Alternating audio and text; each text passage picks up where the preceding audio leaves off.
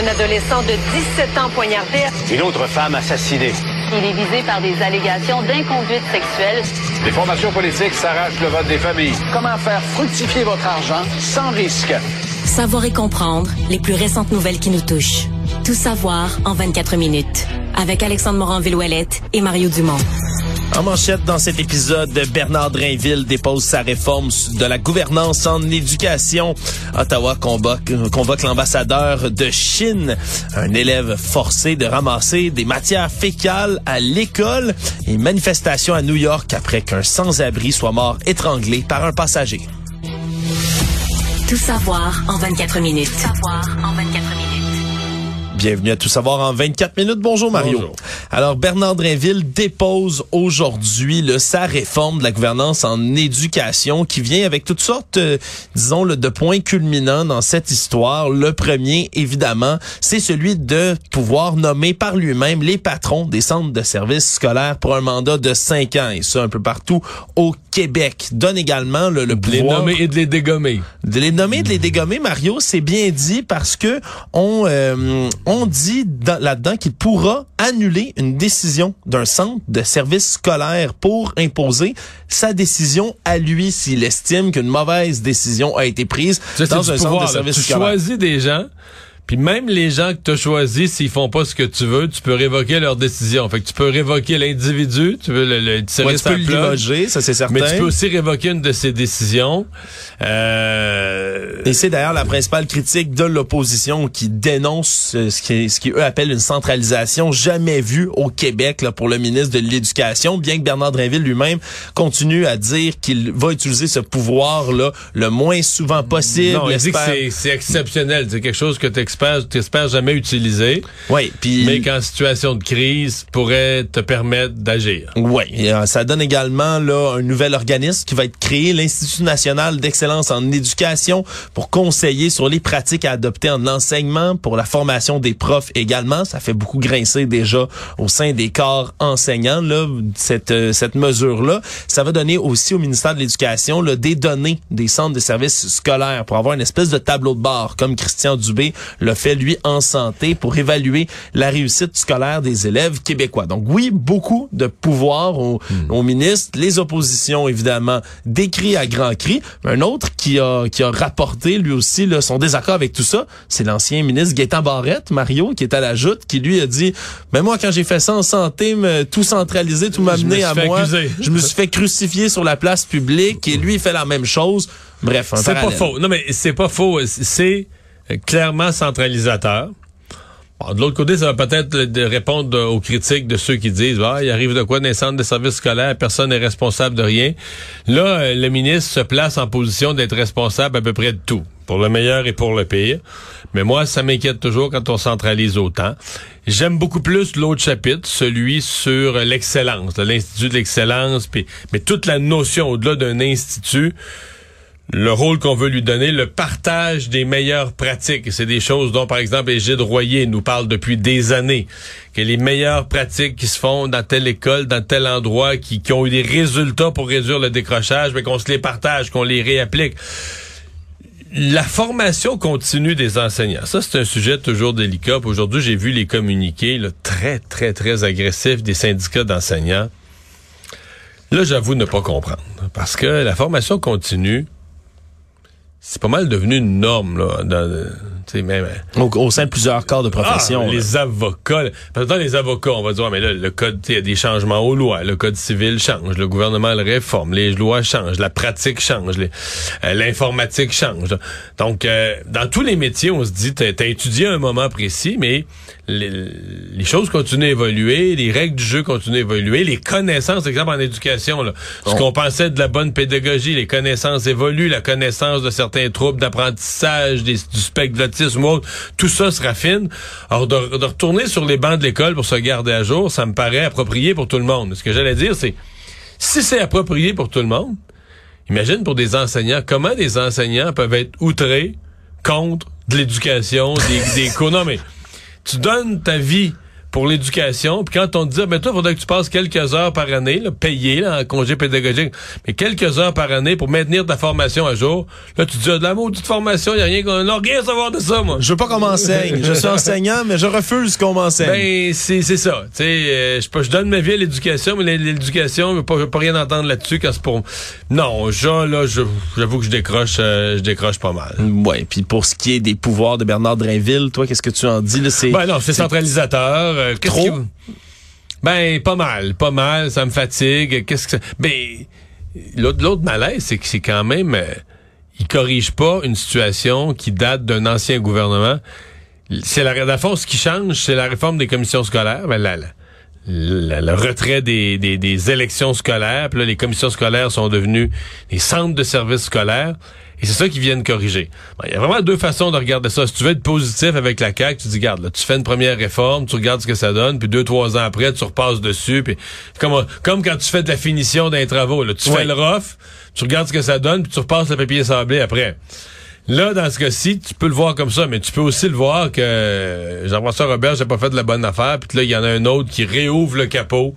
Tu deux, trois après, deux, trois ans après, qui rouvre le capot une nouvelle fois, puis là, on recommence la réforme de structure, d'aller jouer là-dedans, puis ça, c'est pas toujours, euh, pas toujours utile et agréable.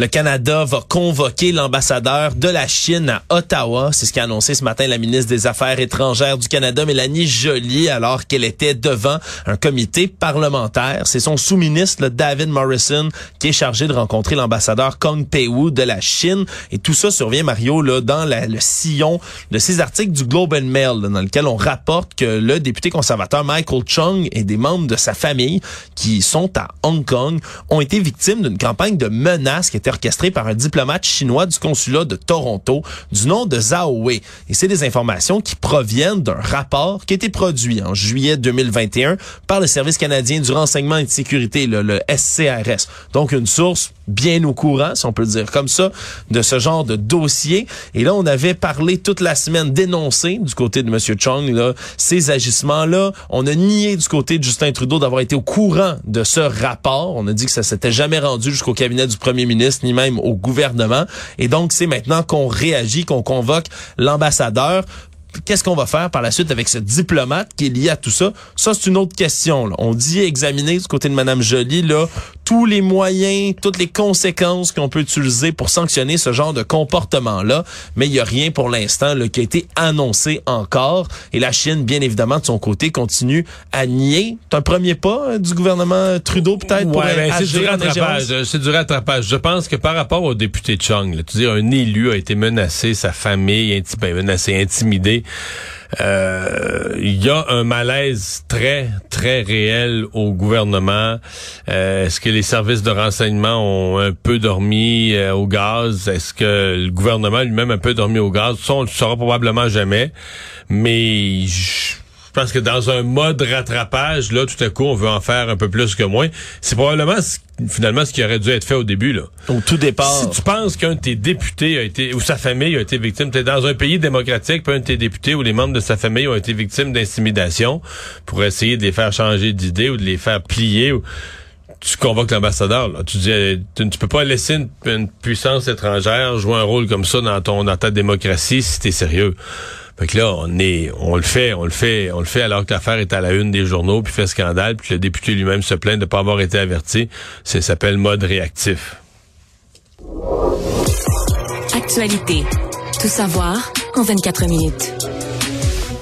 Événement troublant rapporté à nos collègues de TVA Nouvelles un peu plus tôt aujourd'hui. Un événement survenu lundi à l'heure du midi dans une école primaire. Lionel Groux, qui se trouve là tout près là, de la rue Plessis. Et on a un concierge de l'établissement en question qui aurait demandé, voire même forcé, un enfant de 6 ans, donc de la maternelle, à ramasser des matières fécales qui se trouvaient au sol dans la salle de bain. Donc oui, du caca au sol, ramassé à la main avec des les gants par l'élève, tandis que l'employé, le concierge, surveillait une technicienne au service de garde. Elle aussi était présente lors de l'événement. Donc, on peut pas mettre ça que c'est l'initiative personnelle d'un employé d'entretien. Non. Il y avait une éducatrice, une technicienne en service de garde avec lui. On dit que ça se voulait une approche réparatrice comme ça, donc de ramasser les matières fécales au sol. Approche réparatrice, le sous-entendu, c'est qu'eux semblaient avoir la conviction et la certitude oui. que c'était lui. Sans C'était lui l'auteur, mettons? Ouais, sans avoir la preuve qu'il est, je, je reprends ton terme, l'auteur de la matière fécale. Au sol, à ce moment-là. Mais la mère et l'enfant, en tout cas, je sais pas, mais la mère et l'enfant corroborent pas ça du tout. Là. Absolument. Là. La mère, dont l'identité est protégée pour l'instant, là, elle se remet à peine de ses émotions, dit vouloir en parler publiquement pour dénoncer justement le geste humiliant, dégradant qui a été posé à son enfant. Elle affirme qu'elle a rencontré là, la direction de l'école primaire Lionel Groux, que le directeur s'est excusé au nom de l'établissement, qu'on s'est assuré qu'on ne va jamais refaire ça et que le concierge n'aurait jamais dû agir de cette manière. Et dans la dernière heure, Mario, il y a Marois Rizki, hein, la députée, mais surtout critique en, manière, en matière d'éducation de l'opposition officielle, qui dit qu'elle a parlé avec la mère de l'enfant, dit l'élève et sa mère sont sous le choc. La mère m'apprend que son fils a un code 50, donc un trouble du spectre de l'autisme, et que le protecteur de l'élève a refusé sa plainte car elle était trop hâtive. Donc c'est euh, encore une fois trop hâtive. C'est c'est ce que rapporte Madame Risky du moins. Elle dit le protecteur national d'élèves ne peut qu'au mieux recommander de ne pas exiger qu'un enfant de 6 ans de ses matières fécales à l'avenir. Il n'y a pas de pouvoir décisionnel.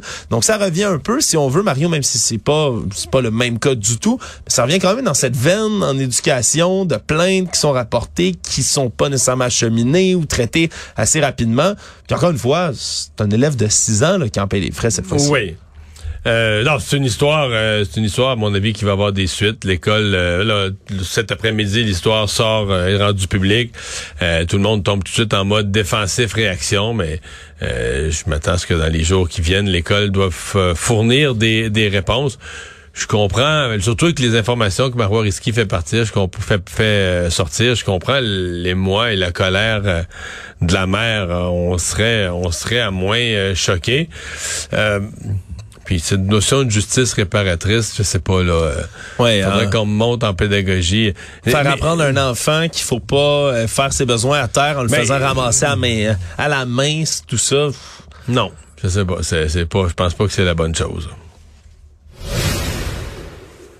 L'ingénieur déchu euh, retrouvé coupable d'agression sexuelle, Simon Hull, hein, un cas qui avait fait le tour des médias, obtenu une qui avait au départ lui obtenu une absolution pour avoir agressé sexuellement une amie, finalement avait été condamné, ben s'en va officiellement en maison de transition, lui qui sort déjà de prison, une décision rendue par la commission québécoise des libérations conditionnelles aujourd'hui. La, la commission elle juge qu'il représente pas un risque inacceptable pour la société dans le cadre d'une permission de sortir, va se retrouver donc dans la maison de transition, va devoir respecter de nombreuses conditions, suivre entre autres des thérapies pour ses problèmes sexuels, ne pourra plus consommer d'alcool ni de drogue, ne pourra pas se retrouver dans un bar également.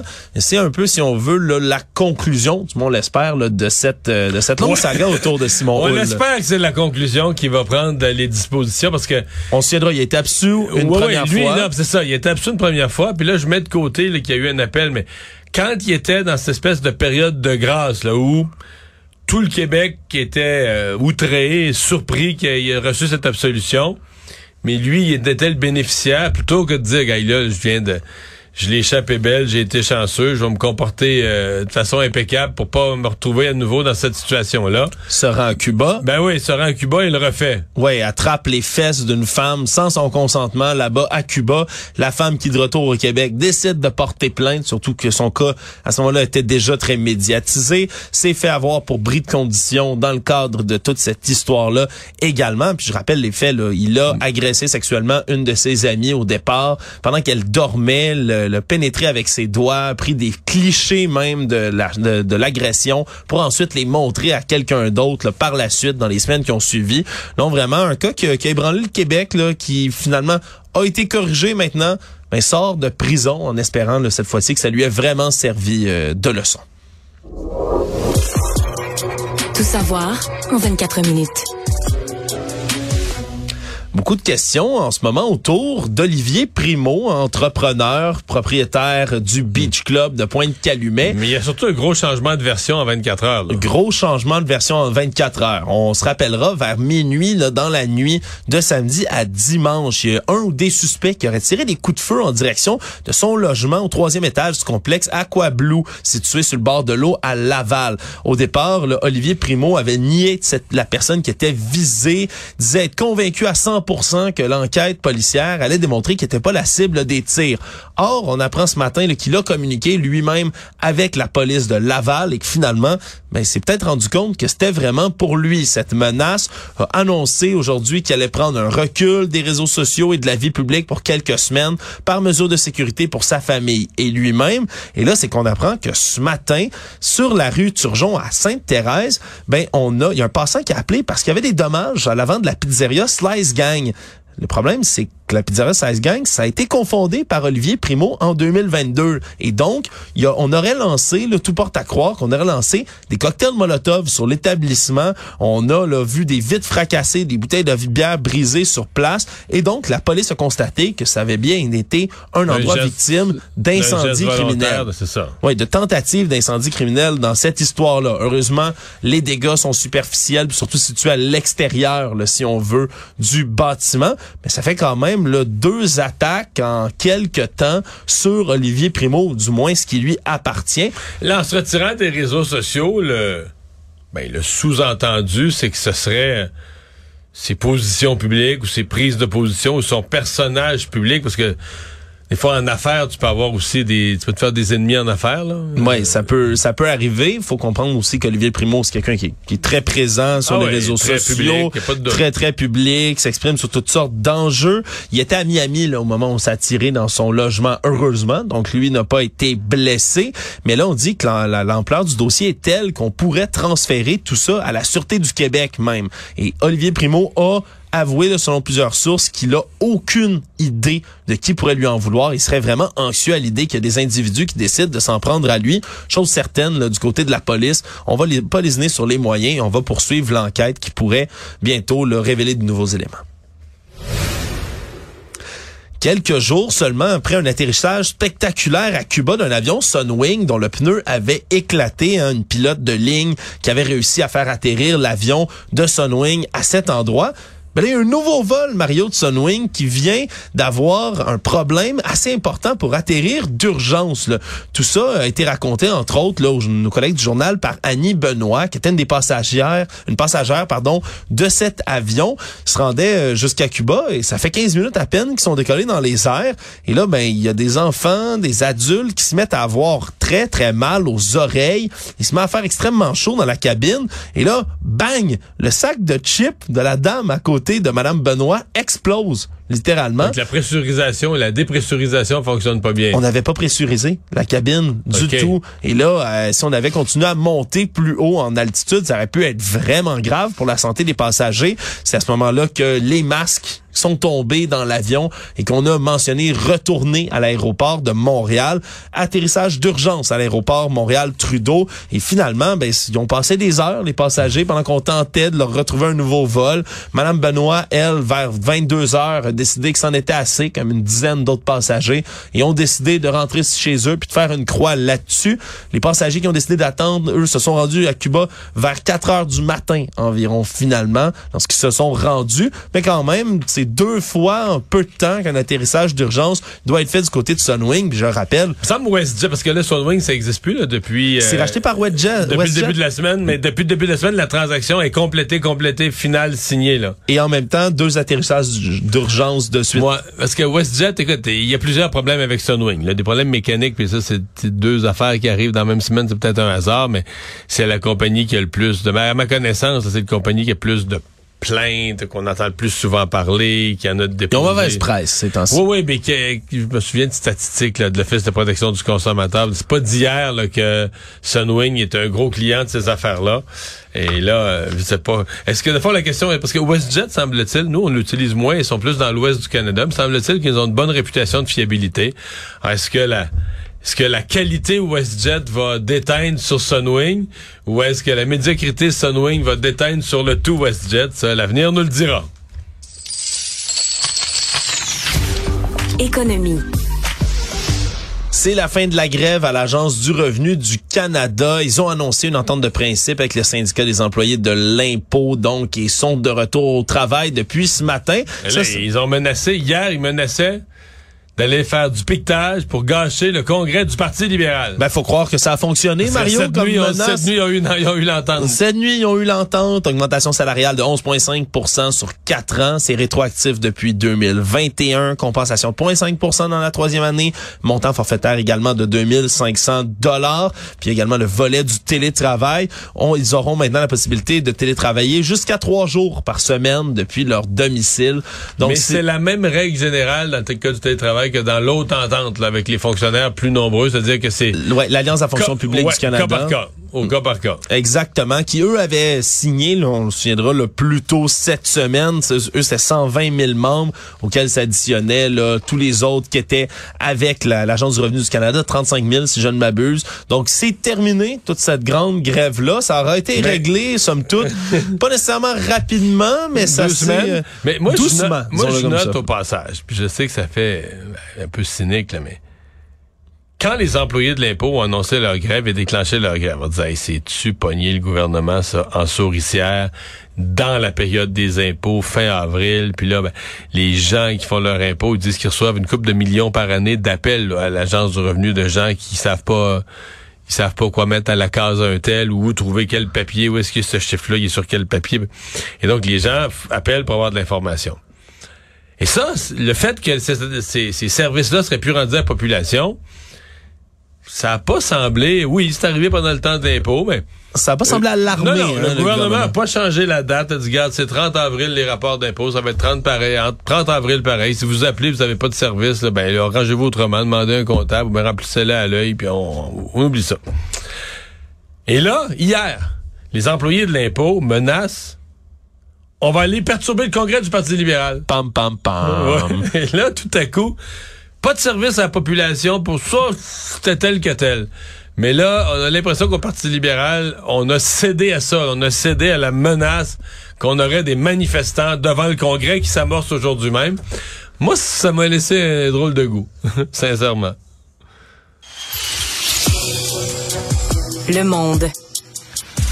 La justice de New York a ouvert aujourd'hui une enquête plus officielle sur la mort d'un sans-abri qui était très connu dans le milieu new-yorkais, qui est survenu plus tôt cette semaine, Qui était un le 1er mai. imitateur là, de Michael Jackson. Exact. Jordan Neely, 30 ans, lui avait comme une petite célébrité, il imitait dans les rues là, la vedette décédée Michael Jackson, il faisait toutes sortes de danses, il était filmé, il se costumait. Donc il était bien connu quand même là à New York pour être l'homme qui Il était imite quand même Michael un sans-abri. Jackson. Oui, il restait quelqu'un qui, qui vivait sans fixe et là qui aurait été victime de ce qui semble là, du moins c'est ce que l'enquête visera à déterminer, mais d'un homicide par compression au niveau du cou. C'est ce que la médecine légale de New York a expliqué. C'est euh, des vidéos sur les réseaux sociaux qui ont circulé abondamment qui montrent l'homme en question qui serait rentré là, selon des témoignages qui ont suivi, qui serait rentré dans un état agité dans un wagon de métro qui aurait euh, été pas agressif, mais insistant auprès de certains passagers en demandant de la nourriture, en demandant de l'argent. Et là, euh, il aurait été saisi par derrière par un homme de 24 ans, un ancien soldat de la marine, un marine, qui l'aurait saisi là, vraiment à bras le corps, et c'est ce que la vidéo démontre, là, saisi au haut du corps, autour du cou, et le maintient là, pendant de longues minutes au sol. Puis c'est une prise d'étranglement qui lui aurait fait perdre connaissance et qui l'aurait tué par la suite. Et là, on l'avait interrogé du côté de la police, puis relâché rapidement. Mais depuis ce temps-là, Mario, à New York, il y a des manifestations, il y a des gens en colère qui sont Ben. entrés dans le métro avec des pancartes qui demandent une enquête. Et finalement, enquête, il y aura. Puis ce sera au parquet à déterminer si finalement il y aura des accusations criminelles portées. C'est un cas, encore une fois, là, où on voit un homme blanc qui étrangle un homme noir aux États-Unis. Tout ça rappelle toutes sortes d'affaires comme celle de George Ouais, Floyd, même si c'est pas un policier. pas vraiment légitime défense. Je crois pas que tu un type désorganisé, mais est-ce que... Est-ce que c'est à toi de le saisir puis de l'étrangler jusqu'à le ça, tuer? ça. Ça, ce sera à la justice de le déterminer.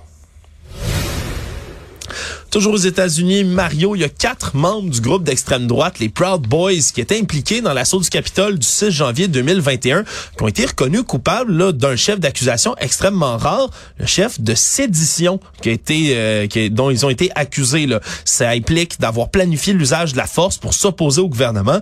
C'est passible de 20 ans de prison aux États-Unis. Des cinq membres à être jugés devant le tribunal. Le cinquième, on n'est pas parvenu à un verdict unanime quant au chef de sédition mais c'est des chefs d'accusation extrêmement importants. Puis ils surviennent après d'autres d'autres accusés qui ont été reconnus coupables de la même chose en novembre, en janvier, les Oath Keepers aussi qui ont été reconnus coupables de sédition. Mais avant ces procès-là, fallait remonter à au-dessus de 25 ans avant que quelqu'un ait été reconnu coupable de sédition. Donc euh, même si on peut penser que l'assaut sur le Capitole est resté impuni pour bien des gens, mais c'est plus de 950 partisans jusqu'ici de l'ex-président républicain Donald Trump qui ont été traduits en justice non, pour quelques condamnations quand même euh, sévères. Oui, absolument. Comme je le dis, il risque 20 ans de prison pour avoir fait ça. Résumer l'actualité en 24 minutes, c'est mission accomplie.